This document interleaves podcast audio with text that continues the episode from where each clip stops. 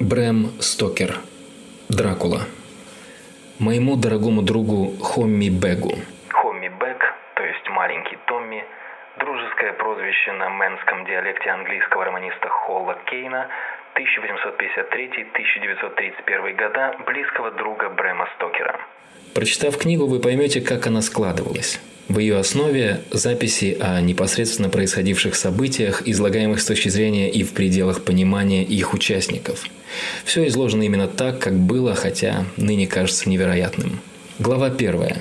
Дневник Джонатана Харкера, сохранившийся в стенографической записи. 3 мая. Бистрица. Выехал из Мюнхена в 8.35 вечера. Ранним утром следующего дня был в Вене – Поезд вместо 6.46 пришел на час позже. Поэтому в Будапеште время стоянки сильно сократили, и я боялся отойти далеко от вокзала. Из окна же вагона и после небольшой прогулки по улицам город показался мне очень красивым. Такое чувство, будто покидаешь Запад и встречаешься с Востоком. Самый западный из великолепных мостов через необычайно широкий и глубокий в этом месте Дунай – перенес нас в мир, еще сохраняющий следы турецкого владычества. Самый западный из великолепных мостов. Мост графа Сечени, связывающий Буду и Пешт – строился почти 20 лет, с 1804 по 1843 год. Считался чудом своего времени. Из Будапешта мы выехали почти по расписанию и с наступлением темноты прибыли в Клаузенбург – где я остановился в гостинице «Роял», то есть «Королевская». На обед, или вернее на ужин, подали цыпленка, оригинально приготовленного с красным перцем, очень вкусного, но после него хотелось пить. Не забыть взять рецепт для мины. Официант сказал, что это национальное блюдо, паприка хендл, и в Карпатах его подают везде. Мое скромное знание немецкого здесь очень пригодилось. Просто не знаю, как бы я без него обходился. В последний раз в Лондоне у меня осталось немного свободного времени, и я побывал в библиотеке Британского музея. Полистал книги по Трансильвании, посмотрел ее географические карты, понимая, что некоторые познания в этой области будут не лишними в моем общении с трансильванским аристократом Дракулой, которому мне надлежало вскоре выехать по делам – я выяснил, что он живет на самом востоке страны, на границе трех областей – Трансильвании, Молдавии и Пуковины в глубине Карпат, в одном из самых труднодоступных и малоизвестных мест Европы. Однако ни по картам, ни по другим источникам не удалось установить, где именно расположен замок Дракулы. До сих пор нет подробных карт этой области, сравнимых с картами нашего британского государственного картографического управления – но я узнал, что упомянутая графом Дракулой Бистрица, почтовый городок, место довольно известное. Хотел бы кое-что пояснить. Потом, когда буду рассказывать Мине о своем путешествии, эти заметки помогут мне лучше все вспомнить. В Трансильвании живут в основном четыре народа. На юге – саксонцы в перемешку с потомками даков – валахами. На западе – мадьяры. На востоке и севере – секлеры – я нахожусь среди секлеров, считающих себя потомками Аттилы и гуннов. Возможно, так оно и есть. Когда мадьяры в XI веке завоевали эту область, она была заселена гуннами. Я читал, что все существующие на свете суеверия сосредоточились в подкове Карпатских гор, как будто эта местность – эпицентр некоего водоворота фантазии. Если это действительно так, то мне здесь будет интересно. Не забыть подробнее расспросить об этом графа. Я спал плохо, и хотя постель была довольно удобной, сны мне снились какие-то странные. Может быть от того, что всю ночь под окном выла собака, или же из-за острой пищи. Выпил целый графин воды и все равно хотел пить. Под утро я заснул, и, видимо, крепко, потому что проснулся от настойчивого стука в дверь. Наверное, долго не могли добудиться. На завтрак вновь заказал паприку, мамалыгу, что-то вроде каши из кукурузной муки, и баклажаны, начиненные мясным фаршем. Замечательное блюдо называется имплетата. Надо взять и его рецепт. С завтраком пришлось поторопиться. Поезд отправлялся около восьми. Вернее, должен был отправиться в это время. Примчавшись на станцию в половине восьмого, я больше часа просидел в вагоне, прежде чем состав тронулся с места. Мне кажется, чем дальше удаляешься на восток, тем менее точны поезда. Интересно, а как в Китае? Весь следующий день мы бездельничали, любуясь из окна вагона прекрасными пейзажами. Мимо проносились городки и похожие на гравюры в старинных молитвенниках замки. Судя по широким каменным берегам, окаймляющим реки и ручьи, тут бывали большие паводки. Только мощные потоки воды могут так очертить берега. На каждой станции толпились пестро одетые люди – Некоторые из них, совсем как крестьяне на моей родине или во Франции и Германии, были в коротких куртках, круглых шляпах и домотканных штанах, другие смотрели живописнее. Издали женщины казались красивыми. Вблизи же выглядели бесформенными и неловкими в нарядах с пышными белыми рукавами разных фасонов – на многих были пояса с обилием оборок, колышущихся наподобие балетных пачек, конечно, на всех нижние юбки.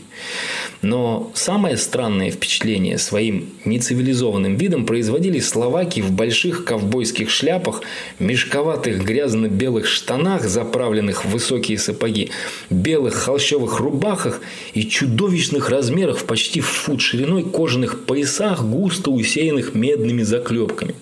Длинноволосые, с густыми темными усами словаки, несомненно, живописны, но к себе не располагают – на сцене их можно было бы показать как шайку восточных разбойников из давнего прошлого. Однако мне говорили, они совершенно безобидны, и этот их вид, вероятно, естественная форма самоутверждения. К вечеру мы добрались до Бистрицы, оказавшейся очень интересным старинным городком. Расположен он буквально на границе. Ущелье Барго ведет прямо в Буковину, и в прошлом жил бурной жизнью, следы которой, пожалуй, видны и ныне. 50 лет назад в городе было много пожаров, в пяти случаях просто опустошивших его. В самом начале 17 века городок выдержал трехнедельную осаду и потерял 13 тысяч человек, убитыми и умершими от голода и болезней. Граф Дракула в своих письмах рекомендовал мне гостиницу «Золотая крона», которая оказалась достаточно старомодной, что не могло не порадовать меня – ведь мне, конечно же, хотелось узнать как можно больше об обычаях и укладе жизни этого края. Видимо, моего приезда ждали. В дверях меня встретила приветливая, уже не молодая женщина в традиционном крестьянском платье, белой юбке с кокетливо обтягивающим ее двойным длинным передником из цветной ткани. Она поклонилась и спросила «Господин англичанин?» «Да», — ответил я, — «Джонатан Харкер». Женщина приветливо улыбнулась и что-то сказала стоявшему за ней пожилому человеку в белом халате, который тут же вышел, а когда мгновение спустя вернулся, в руке его было письмо. «Мой друг, добро пожаловать в Карпаты. С нетерпением жду вас. Сегодня хорошо выспитесь. Завтра в три дилижанс отправится в Буковину. В нем вам заказано место. На перевале Борго будет ждать мой экипаж. Он и доставит вас ко мне.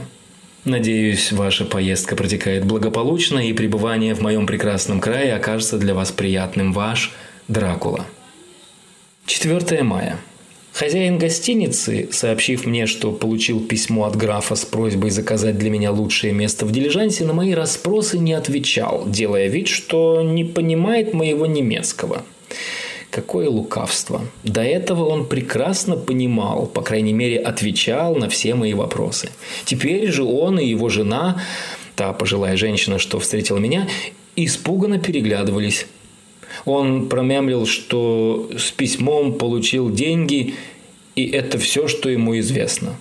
На вопрос, встречал ли он графа Дракулу и не может ли рассказать мне что-нибудь о его замке, он и его жена лишь перекрестились и от дальнейшего разговора постарались уклониться. Приближался час моего отъезда, и я уже не успевал расспросить еще кого-нибудь, а все выглядело загадочно и тревожило меня. Перед самым отъездом ко мне в комнату вошла жена хозяина и с волнением спросила «Вам обязательно нужно ехать?» «О, сударь, неужели это так необходимо?» Она была в таком возбуждении, что, изрядно растеряв свой и без того небольшой запас немецких слов, смешивала их со словами другого, незнакомого мне языка. Я понял ее лишь потому, что сам задавал вопросы. Когда я сказал, что должен ехать немедленно, у меня важное дело, она спросила, «Да знаете ли вы, какой сегодня день?» Я ответил, «4 мая». Она покачала головой, «Да, это-то ясно. Но знаете ли вы, что это за день?» И, заметив мое недоумение, пояснила, «Канун святого Георгия. Неужели вам не известно, что сегодня, когда часы пробьют полночь, вся нечисть этого мира получит власть на земле? Вы хоть знаете, куда вы едете и что вас ждет?» Видно было, что она очень расстроена, и все мои попытки успокоить ее оказались безуспешными. В конце концов, она упала передо мной на колени и умоляла не ехать или хотя бы отложить поездку на день-другой. Все это выглядело довольно нелепо, и тем не менее мне стало не по себе. Но дело есть дело, ничто не могло остановить меня. Я бросился к ней, чтобы помочь подняться, и, поблагодарив за заботу, как можно решительнее сказал, что должен ехать, это мой долг. Она встала, вытерла глаза и, сняв с себя крест, попросила меня надеть его. Я не знал, как мне быть. Я принадлежал к англиканской церкви и привык относиться к таким проявлениям веры, как к идолопоклонству. Но мне не хотелось обижать отказом пожилую женщину, исполненную самых благих намерений. Видимо, почувствовав мои колебания, она сама надела крест мне на шею и, сказав «носите его ради вашей матери», вышла из комнаты. Веду дневник в ожидании дилижанса, который, конечно же, опаздывает. Крест так и остался у меня на шее – то ли мне передался страх хозяйки гостиницы, то ли вспомнились рассказы о привидениях в этих краях, а может быть крест тому виной, не знаю, но на душе у меня неспокойно. Если этот дневник попадет к Мине раньше, чем мы увидимся, пусть он станет залогом нашей скорой встречи. А вот и дилижанс. 5 мая. Замок. Пасмурное утро сменилось ярким солнцем высоко над горизонтом, который выглядит зубчатым из-за деревьев или холмов, издалека не различишь. Спать не хочется, и поскольку будить меня не станут, намерен писать, пока не усну произошло много странного. И чтобы читатель дневника не подумал, что я слишком плотно поужинал в Бистрице и поэтому у меня галлюцинации, подробно опишу свой ужин. Мне подали блюдо под названием «разбойничье жаркое». Куски бекона и мяса с луком, приправленные красным перцем, нанизывают на прутья и жарят прямо на огне, совсем как конину в Лондоне – я пил вино «Золотой медиаж». Оно необычно пощипывает язык, но приятное. Выпил лишь пару бокалов и все. Когда я сел в дилижанс, кучера еще не было. Он разговаривал с хозяйкой гостиницы. Наверное, обо мне. Оба то и дело на меня поглядывали. Несколько человек, сидевших у двери на скамейке, ее здесь называют сплетницей, подошли к ним, прислушались и стали тоже посматривать в мою сторону, в основном сочувственно. В толпе были люди разных национальностей. До меня доносилось множество повторяющихся, странно звучащих слов. Я потихоньку достал из сумки свой полиглот и нашел там некоторые слова. Не могу сказать, что они меня порадовали. Среди них были «ордок» – дьявол, «покол» – ад, стрегуица – ведьма, вролог и вулкослак, означающие что-то вроде оборотня или вампира. Нужно будет расспросить графа об этих суевериях. Дилижанс тронулся, все столпившиеся у входа в гостиницу, а к этому моменту народу собралось довольно много, перекрестились и указали двумя пальцами в мою сторону. С трудом я добился от одного из попутчиков, что это значит – Сначала он не хотел отвечать, но, узнав, что я англичанин, объяснил. Это особый жест защиты от дурного глаза. И хотя мне стало не по себе, ведь ехал я в незнакомое место к незнакомому человеку, однако доброжелательность, искреннее сочувствие этих людей меня тронули. Никогда не забуду картину. Гостиничный двор, у широких ворот подарка и живописная толпа, все крестятся – а в глубине видны густые заросли алиандра и апельсиновые деревья в катках. Потом наш кучер, заполонивший своими широкими холчевыми штанами, называемыми здесь Готса, все сиденье на козлах, щелкнул длинным кнутом над четырьмя маленькими лошадками, и те дружно взяли с места. Вскоре, любуясь красотами природы, я совершенно забыл о своих смутных опасениях. Возможно, если бы мне был известен язык, или вернее языки, на которых говорили мои попутчики, я не смог бы так отвлечься. Перед нами расстилалась зеленая, покрытая рощами и густыми лесами местность. Вдали вздымались высокие холмы, увенчанные островками деревьев или фермами, белые остроконечные фронтоны которых были видны с дороги. Поражало изобилие цветущих фруктовых деревьев – яблонь, слив, груш, вишен. Видно было, что трава под деревьями усыпана лепестками – Дорога, изгибаясь, теряясь в зелени, появляясь на опушках сосновых лесов, сбегавших по склонам холмов, как языки пламени, пролегала меж зеленых холмов Миттиланд, как здесь ее называют. Миттиланд – это с немецкого «средняя земля». Дорога была неровная, но мы мчались по ней с лихорадочной быстротой. Тогда я не понимал причины этой гонки, но кучер явно спешил и хотел добраться до ущелья Бурго как можно скорее. Очевидно, дорогу еще не успели привести в порядок после зимы, так как мне говорили, что летом она в отличном состоянии и существенно отличается от других карпатских дорог, о которых по старой традиции не слишком-то заботятся. Раньше господари предпочитали не чинить дороги, опасаясь, как бы турки не заподозрили их в намерении облегчить доступ войскам своих союзников. Это могло привести к развязыванию войны, на грани которой они постоянно находились. Господари – это правители Валахии и Молдавии с 15 века до 1866 года. За зелеными крутыми холмами Миттиланд величественно возвышались Карпаты, покрытые могучими лесами. Они вздымались по обе стороны дороги, и заходящее солнце ярко освещало все великолепие красок этой прекрасной горной цепи синие и пурпурные вершины, зеленую и коричневую траву на скалах и бесконечную вереницу зубчатых скал и острых утесов, терявшихся вдали, где царственно высились снежные вершины. Кое-где виднелись громадные расселины, и в лучах заходящего солнца серебрились струи водопадов. Один из спутников тронул меня за руку, когда мы обогнули подножие холма и после гонки по серпантинной дороге открылся вид на величественную снежную горную вершину, возникшую как бы прямо перед нами.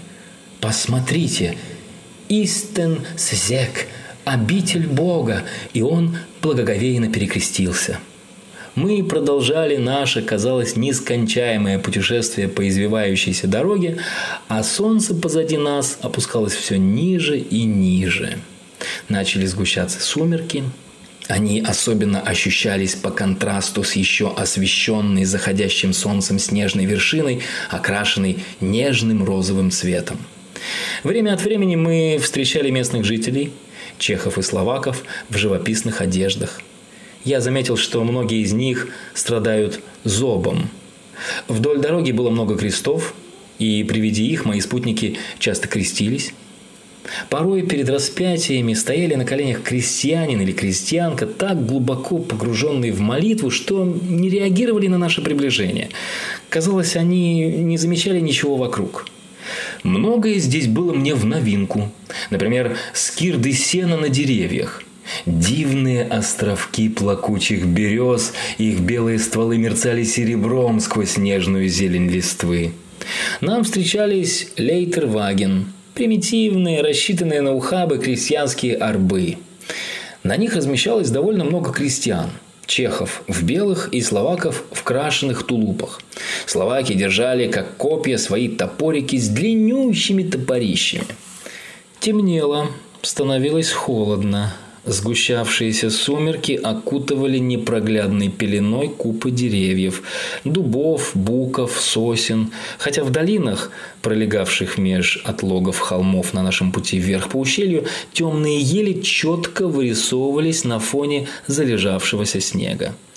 Иногда дорога проходила через сосновый бор, и в темноте казалось, что могучие ветви смыкаются над нами – Тогда непроглядный мрак производил особенно таинственное и зловещее впечатление, вновь невольно вызывавшее жуткие мысли и фантазии, уже приходившие на ум раньше, когда в лучах заходящего солнца возникали похожие на призраки облака, бесконечной чередой несущиеся над долинами. Холмы местами были такими крутыми, что, несмотря на все старания кучера, лошади могли двигаться только шагом. Я хотел сойти и, как это принято у меня на родине, взять их под узцы и повести, но кучер об этом и слышать не хотел. «Нет-нет», – возразил он, – «вам не следует здесь ходить. Тут полно свирепых собак и, обернувшись к остальным пассажирам, добавил, явно рассчитывая на одобрение своей мрачной шутки. «Сдается мне, вас ждет еще немало сюрпризов, прежде чем вы ляжете спать». Остановился он лишь однажды, чтобы зажечь фонари. Когда стемнело, пассажиры заволновались и один за другим стали просить кучера ехать быстрее – Безжалостными ударами длинного кнута и дикими криками он погнал лошадей, они помчались во весь опор. Потом, в темноте, я увидел впереди полосу серого света, будто холмы расступились. Волнение среди пассажиров возрастало – Шаткая коляска подпрыгивала на высоких рессорах и раскачивалась во все стороны, как лодка в бурном море. Мне пришлось крепко держаться. Затем дорога выровнялась, мы словно летели по ней. Горы обступили нас вплотную и, казалось, излучали неприязнь. Мы въехали в ущелье Борго. Несколько пассажиров предложили мне подарки, да так настойчиво, что отказаться было невозможно. Подарки эти, необычные и разнообразные, преподносились искренне и сопровождались добрым словом и жестами, которые я уже наблюдал в гостинице в Бистрице. Дарители крестились и отмахивались от дурного глаза. Мы мчались дальше. Кучер подался всем телом вперед, а пассажиры, высунувшись из дилижанса, всматривались в темноту. Впереди происходило или ожидалось что-то необычайное, но как я не расспрашивал попутчиков, никто мне ничего не объяснил. Всеобщее волнение нарастало до тех пор, пока мы, наконец, не увидели перевал, открывавший дорогу на восточную сторону. Клубившиеся над головой тучи и духота предвещали грозу. Казалось, горная цепь была границей, за которой мы попали в грозовую атмосферу. Я вглядывался в дорогу в ожидании экипажа, который должен был отвезти меня к графу, каждую минуту надеясь увидеть свет фонарей, но вокруг было темно. Единственным источником света оставались наши собственные фонари, раскачивавшиеся из стороны в сторону. В их неверных лучах белым облаком подымался пар от загнанных лошадей. Перед нами светлела песчаная дорога, и никаких признаков экипажа на ней. Пассажиры откинулись на сиденье со вздохом явного облегчения, словно в насмешку над моим разочарованием – я уж было призадумался, что предпринять, как вдруг кучер, посмотрев на часы и обращаясь к другим пассажирам, тихо проговорил что-то. Я не расслышал, что именно. Кажется, это было на час раньше времени. Потом повернулся ко мне и сказал на плохом немецком. «Нет никакой кареты. Похоже, господина не встречают. Ему лучше поехать с нами на Буковину, а вернуться завтра или послезавтра». Лучше послезавтра. Пока кучер говорил, лошади начали рычать, фыркать, вставать на дыбы. Он изо всех сил удерживал их. Вдруг, под крики то и дело крестившихся пассажиров, нас догнала коляска, запряженная четверкой лошадей. и, поравнявшись с нами, остановилась вплотную к дилижансу. Свет наших фонарей упал на коляску, и я увидел великолепных, породистых вороных. На козлах сидел высокий человек с длинной бородой в широкой черной шляпе, скрывавшей его лицо. Он повернулся к нам. Я заметил лишь блеск его глаз, показавшихся мне красными в свете фонарей, и сказал кучеру «Что-то ты сегодня рано, мой друг». Кучер, запинаясь, ответил «Господин англичанин очень торопил», на что незнакомец возразил «Поэтому ты, наверное, и советовал ему ехать на Буковину». Меня не обманешь, друг мой, слишком многое ведомо мне. Да и лошади у меня быстрые. Говоря это, он улыбался, и фонари освещали его жестко очерченный рот, ярко-красные губы и острые зубы, белые, как слоновая кость. Один из моих попутчиков прошептал соседу строку из Леноры Бюргера. «Еще бы! Мертвые скачут быстро!» Странный возница явно расслышал эти слова и взглянул на говорившего с торжествующей улыбкой – Пассажир отвернулся, осенил себя крестным знамением и оттопырил два пальца. «Подай мне багаж, господина», – бросил возница кучеру, и мои вещи с чрезмерным рвением были перенесены из дилижанса в коляску. Она стояла бок о бок с дилижансом, и возница помог мне перебраться в нее, подхватив меня под руку стальной хваткой. Должно быть, он обладал необычайной силой. Не говоря ни слова, он тряхнул поводьями, лошади повернули, и мы помчались в темноту ущелья. Оглянувшись, я увидел поднимавшийся над лошадьми пар, и на этом фоне моих недавних попутчиков. Они крестились. Потом наш кучер щелкнул кнутом, прикрикнул на лошадей, и они стремглав понеслись по дороге на Буковину. Когда дилижанс канул в темноте, я ощутил легкий озноб и приступ одиночества – но на мои плечи тут же был накинут плащ, на колени плед, а возница обратился ко мне на прекрасном немецком языке. Ночь холодна, сударь, а мой хозяин, граф, просил как можно лучше позаботиться о вас. Под сиденьем фляжка со сливовицей, нашей национальной водкой, на случай, если вы захотите согреться. Я не стал пить ее, но было приятно сознавать, что живительная влага под рукой – мне было не по себе. Думаю, будь у меня хоть какой-то выбор, я бы теперь, конечно, воспользовался им и отказался от этого чреватого неизвестностью ночного путешествия. Коляска неумолимо неслась вперед, Потом мы круто развернулись и вновь помчались, никуда не сворачивая по прямой дороге. Казалось, мы попросту кружим на месте – Приметив один ориентир, я убедился, что прав. Хотел было спросить кучера, что это значит, но побоялся. В моем положении любой протест оказался бы бесполезен, если все это делалось умышленно. Вскоре я решил узнать, который час, зажег спичку и взглянул на часы. До полуночи оставалось несколько минут. Это весьма неприятно подействовало на меня – свойственным людям суеверный страх перед полночью лишь усилился после недавних впечатлений. Меня охватило неприятное предчувствие. Где-то вдали на ферме завыла собака – Долгий протяжный вой, будто от страха, ее поддержала другая, затем еще одна и еще, пока их завывания, подхваченные поднявшимся в ущелье ветром, не слились в один дикий вой.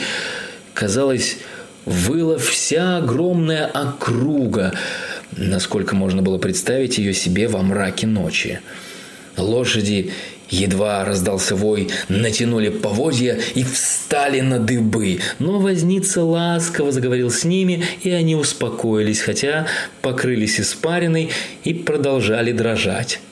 Потом далеко в горах по обе стороны от нас раздался еще более громкий и пронзительный вой. Волчий. он подействовал и на лошадей, и на меня. Я готов был выпрыгнуть из коляски и бежать, куда глаза глядят, а лошади взвились на дыбы и, как обезумевшие, рванулись вперед. Вознице пришлось пустить в ход всю свою недюжинную силу, чтобы сдержать их. Однако через несколько минут вой уже не казался таким пугающим, да и лошади настолько успокоились, что возница смог сойти с коляски и встать перед ними. Он оглаживал их, успокаивал, шептал им что-то на ухо, как я слышал, обычно поступают объездчики лошадей. Эффект был поразительный. Обласканные им лошади присмирели, хотя и продолжали дрожать. Возница вернулся на козлы, тронул поводья, и мы помчались вперед. На этот раз, заехав глубоко в ущелье, он вдруг свернул на узкую дорогу, которая вела резко вправо. Вскоре мы въехали в чащу деревьев, которые нависали над дорогой, образуя арки. Мы оказались в своеобразном туннеле, а затем с двух сторон нас обступили хмурые утесы.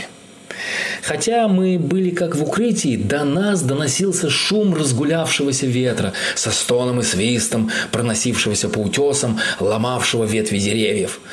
Становилось все холоднее. Наконец пошел мелкий, словно крупа, снег, покрывший нас и все вокруг белым одеялом. Сильный ветер доносил до нас вой собак, по мере нашего удаления становившийся все слабее – Зато волки выли все ближе. Казалось, они нас окружали. Мне стало страшно. И лошади разделяли мой испуг. Возница же не выказывал никакой тревоги. Зная себе, поглядывал по сторонам, а я ничего не различал в темноте.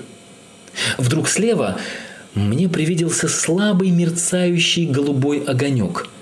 В тот же миг заметил его и возница – он сразу остановил лошадей и, спрыгнув на землю, исчез в темноте. Я не знал, что делать, тем более, что вой волков приблизился. Но пока я недоумевал, мой провожатый вернулся и, не говоря ни слова, сел на свое место, и мы поехали дальше. Я, должно быть, задремал, и мне все время снился этот эпизод. Он повторялся много раз. И теперь, когда я вспоминаю нашу поездку, она мне кажется чудовищным кошмаром. Как-то раз голубой огонек возник так близко к дороге, что я смог в кромешной тьме, окутывавшей нас, разглядеть, что делал возница. Он быстро подошел к месту, где появился голубой огонь, видимо, очень слабый, потому что почти не освещал ничего вокруг, и, собрав несколько камней, что-то соорудил из них – Другой раз наблюдался странный оптический эффект. Возница, оказавшись между мной и огнем, не загородил его собой. Я все так же, как бы сквозь него, видел призрачный голубой свет. Удивлению моему не было предела, но длилось это мгновение, и я решил, что тут какой-то обман зрения, вызванный напряженным всматриванием в темноту. Потом голубые огни на время исчезли. Мы быстро ехали сквозь тьму под аккомпанемент воя волков, которые, казалось, преследовали нас. Однажды кучер довольно далеко отошел от коляски, и в его отсутствие лошади начали дрожать сильнее прежнего, фыркать и тревожно ржать. Я не мог понять причины. Волчий вой совсем прекратился. Вдруг при свете луны, которая появилась из-за темных облаков над зубчатым гребнем поросшего соснами холма, я увидел вокруг нас кольцо волков с белыми клыками, свисающими красными языками, длинными мускулистыми лапами и грубой шерстью. В своем зловещем молчании они были во сто крат страшнее, нежели когда выли. Страх парализовал меня. Лишь испытав такой ужас сам, человек способен понять, что это такое. Вдруг волки опять завыли, будто лунный свет как-то особенно действовал на них. Лошади брыкались, вставали на дыбы, беспомощно косились по сторонам выкатившимися из орбит глазами. На них было больно смотреть. Живое кольцо ужаса окружало их со всех сторон, и вырваться они не могли. Я стал звать возницу, понимая, что единственный шанс спастись с его помощью прорваться сквозь кольцо. Я кричал, стучал по коляске, надеясь шумом напугать волков и помочь моему провожатому пробраться к нам. Откуда он появился, не знаю. Я услышал его голос, прозвучавший повелительно, потом увидел на дороге и его самого, он простер руки вперед, как бы отстраняя невидимое препятствие, и волки начали медленно отступать. Но тут большое облако заволокло луну, и мы опять оказались в темноте. Когда луна выглянула, я увидел возницу, взбиравшегося на сиденье. Волков и след простыл – все было так странно и жутко, что меня охватил безумный страх. Я боялся говорить или двигаться. Мы мчались по дороге, теперь уже в кромешной тьме. Клубящиеся облака совсем закрыли луну. Казалось, конца этому не будет. Потом мы стали подниматься в гору, лишь изредка попадали спуски, но в основном дорога шла вверх – Вдруг я понял, что возница останавливает лошадей во дворе громадного полуразрушенного замка. Его высокие окна были темны, а разбитые зубчатые стены неровной линией вырисовывались на фоне залитого лунным светом неба.